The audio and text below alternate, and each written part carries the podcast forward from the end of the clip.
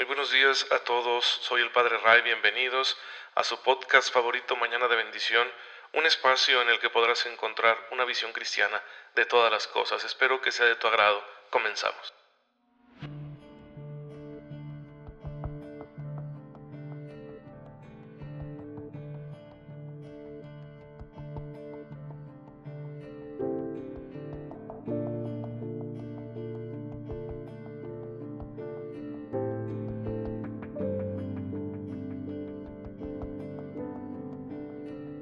Muy buenos días y muy feliz martes tengan todos ustedes. Les saluda el Padre Ray, autor de este podcast Mañana de Bendición, que se ha convertido ya en su podcast católico favorito. Bueno, estoy fanfarroneando, ¿verdad? Es simplemente un servicio que con humildad ponemos en sus manos para que siempre estemos alimentándonos de la palabra de Dios y de la bimilenaria enseñanza de la Iglesia. Saben que en este servicio que realizamos pues de una forma tan poco profesional dentro de nuestras limitadas capacidades, Siempre habré de pedirles disculpas por las veces en que no pueda enviarles este, este podcast, este audio, por diversas circunstancias. Ahora últimamente simplemente la plataforma, el, el software que utilizo para grabar, no estaba funcionando. No quería y no quería y no quería. Y hasta el día de hoy lo hemos resuelto. Y bueno, en fin, aquí estamos de nuevo.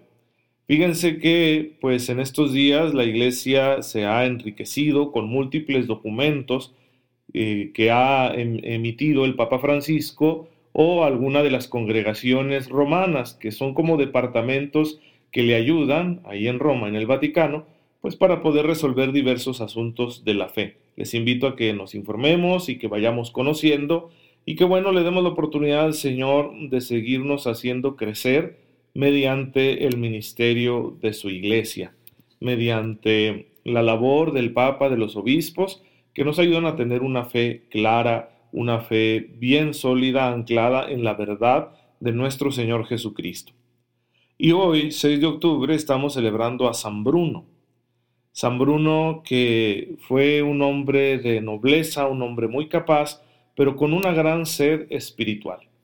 Dejó todos los privilegios de su familia, estamos hablando del siglo XI eh, después de Cristo, en plena Edad Media, y dejó sus privilegios, todos aquellos beneficios que había conseguido debido a la nobleza de su origen, para buscar la oración en soledad, para dedicarse completamente a la oración y al trabajo.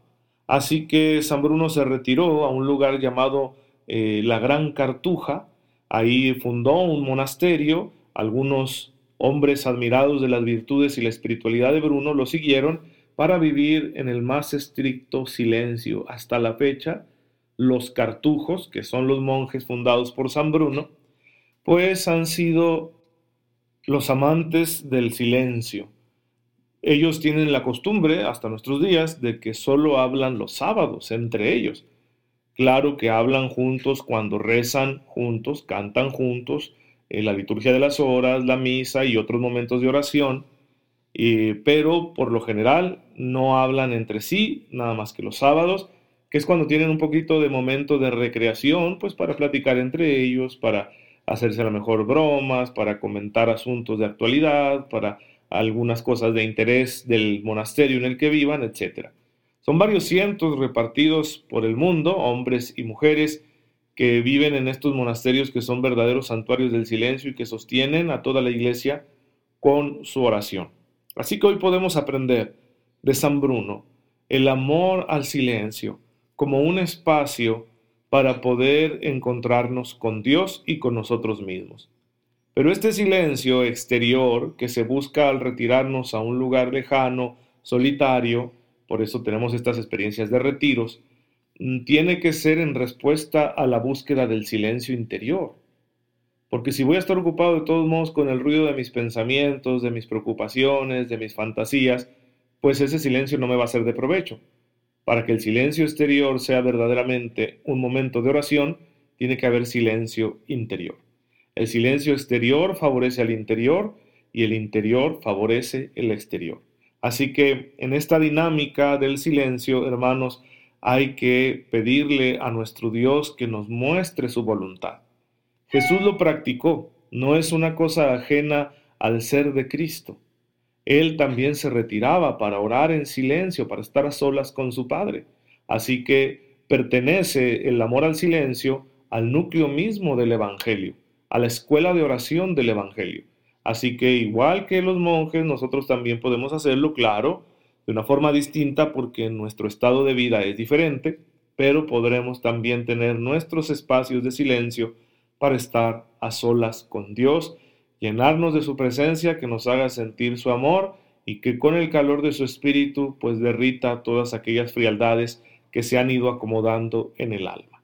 Bueno, hermanos, en eso estamos, mientras que aquí en Mañana de Bendición estamos estudiando el tercer gran apartado de nuestra fe, según nos lo presenta el catecismo, y en este tercer apartado abordamos la dimensión ética, la dimensión moral, ya dimos unos fundamentos, nos detuvimos mucho en dar esos fundamentos, y ahora ya estamos con cosas bastante prácticas que son los mandamientos, y los vamos a ir viendo de a uno por uno, ¿sí? De mandamiento por mandamiento.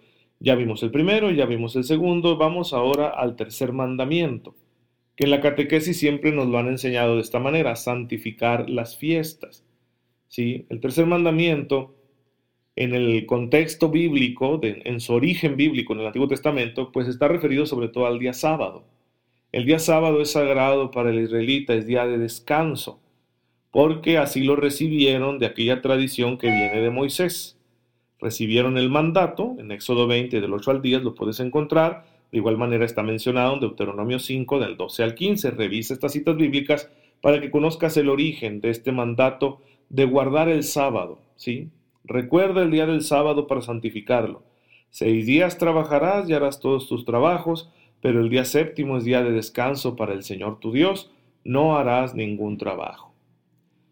Esta doctrina era muy importante para el pueblo de Israel porque representaba la manera particular que tenían de asumir su alianza con Dios, de vivir su relación con Dios. Son el pueblo del sábado porque el sábado lo dedican completamente a Dios. Esa era su intención, el famoso Shabbat bíblico.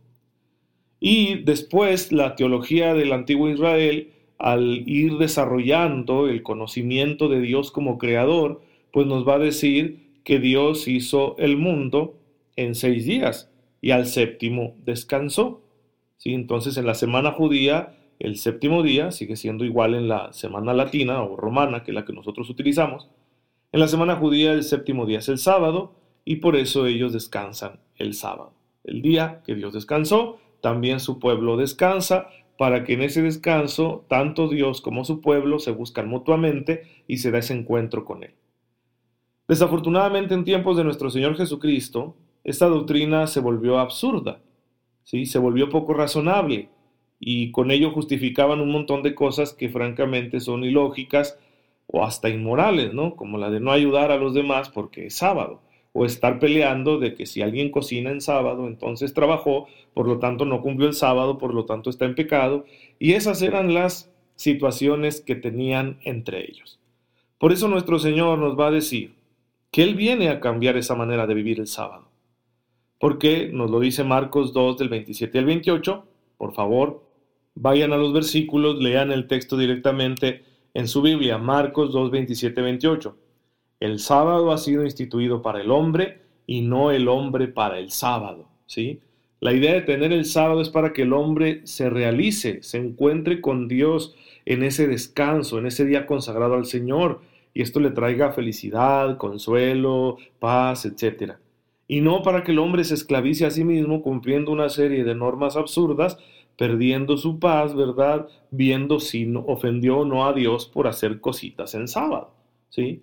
Que ese era el problema en el que habían caído los judíos. Y luego Jesús añade, de suerte que el Hijo del Hombre también es Señor del sábado. Si Jesús está identificándose con el Mesías esperado por los profetas, y por lo tanto está diciéndoles que Él es legislador, que Él viene a dar una nueva doctrina acerca del sábado, que supera a lo dicho por Moisés, a lo recibido en la antigüedad. Después de todo, Él es el Hijo de Dios, es el heredero, el Mesías, el Salvador, no es un profeta más, no es un caudillo más del pueblo. Así que por eso dice esto el Señor, y efectivamente Jesús se va a preocupar de indicarnos que el sábado es para el bien, para las cosas buenas, para practicar la misericordia. Jesús no critica que se descanse o que se busque un encuentro especial con Dios. De hecho, él como buen judío tenía la costumbre de ir a la sinagoga en sábado para poder escuchar ahí la palabra de Dios, escuchar los rollos de las escrituras antiguas de Israel y compartir con sus hermanos de comunidad. Sin embargo, hay otras cosas que Jesús ve que ya no responden al espíritu de este regalo que es el sábado. Por eso Él viene a modificar las cosas. Y la iglesia, entendiendo esta voluntad de Cristo, va a instituir un nuevo Shabbat, el día del Señor. Ya no el sábado de los judíos, sino el día en que se conmemora la resurrección, según los evangelios. Si Jesús resucita el primer día de la semana, ¿sí? un tercer día después de aquella víspera de la Pascua, la víspera de la Pascua sería un viernes, vendría el sábado, el Shabbat pascual de los judíos, y luego después el primer día de la semana sería el día del Señor, al que llamamos domingo, que es una castellanización de la palabra latina dominica, que significa eso, domingo, día del Señor, dies domini, ¿sí? Día del Señor, dies domini. Nosotros celebramos pues un nuevo Shabbat, ya no como una prescripción meramente cultural, sino ante todo como una celebración gozosa de la victoria de Cristo sobre la muerte. Entonces, a partir de Cristo, el descanso sabatino, todo ese misterio del Shabbat, va a tener un nuevo significado y el catecismo de la iglesia pues quiere precisamente explicarnos eso. Y nos va a recordar en el número 2168 toda la tradición veterotestamentaria acerca del sábado. Nos va a ir diciendo, ¿verdad?, lo que aparece en el libro del Éxodo, donde se les recuerda a los israelitas varias veces que tienen que descansar el día séptimo, descanso completo, consagrado al Señor. Luego también se va a hablar de que es día para hacer memoria de la liberación de Israel. En el Deuteronomio, en Deuteronomio 5.15, encontramos nosotros este precepto. Acuérdate de que fuiste esclavo en el país de Egipto y de que el Señor tu Dios te sacó de allí con mano fuerte y brazo poderoso. Por eso el Señor tu Dios te ha mandado guardar el día del sábado. Si el sábado es para descansar, por supuesto, para consagrarlo a Dios y sobre todo para hacer memoria, ¿sí? para actualizar el hecho de que Israel ha sido liberado de la esclavitud por un prodigio admirable del Señor. Los israelitas conocen a Dios ante todo como el liberador que los sacó de Egipto y que los convirtió en un pueblo, cuando no eran pueblo. Eran un, montón de tribus que vivían esclavizadas en Egipto. ¿sí? Ahí habían crecido, pero los egipcios siempre los habían considerado de menor categoría y por eso los sometían a trabajos muy duros, los oprimían, no había justicia para ellos porque no eran propiamente una nación, con su propia tierra y sus propios derechos, pero el Señor los sacó de allí y les dio su tierra y los convirtió en un reino poderoso. Así que el sábado es para hacer memoria de esas maravillas que el Señor ha hecho por su pueblo. Iremos viendo, siguiendo el catecismo, cómo la iglesia va a asumir a partir del misterio de Cristo esta cuestión del sábado y cómo se va a reflejar en todas nuestras celebraciones de fe porque nuestro mandamiento ya cristianizado es santificarás las fiestas. Es decir, hay momentos en los que celebramos al Señor de manera muy directa, muy particular, y hay que respetarlos. Y vamos a ir viendo cómo se hace y qué pasa cuando no lo hacemos, porque nuestra conciencia también tiene que estar iluminada en ese aspecto. Pero por hoy vamos a terminar. Ya saben que si tienen cualquier duda me pueden mandar un mensaje de inbox en mi página de Facebook, Padre Ray. Señor, te damos gracias, porque en tu infinita misericordia nos ofreces un tiempo para consagrarlo a ti, para encontrarnos contigo en el silencio, en la adoración, en la oración comunitaria, en el servicio. Ayúdanos, Señor, a respetar siempre estos espacios para que nuestra fe siga creciendo hasta que podamos llegar a la contemplación de tu rostro. Por Jesucristo nuestro Señor. Amén. El Señor esté con ustedes. La bendición de Dios Todopoderoso, Padre, Hijo y Espíritu Santo, descienda sobre ustedes y los acompañe siempre. Gracias hermanos por estar en sintonía con su servidor. Oren por mí, yo lo hago por ustedes y nos veremos mañana si Dios lo permite.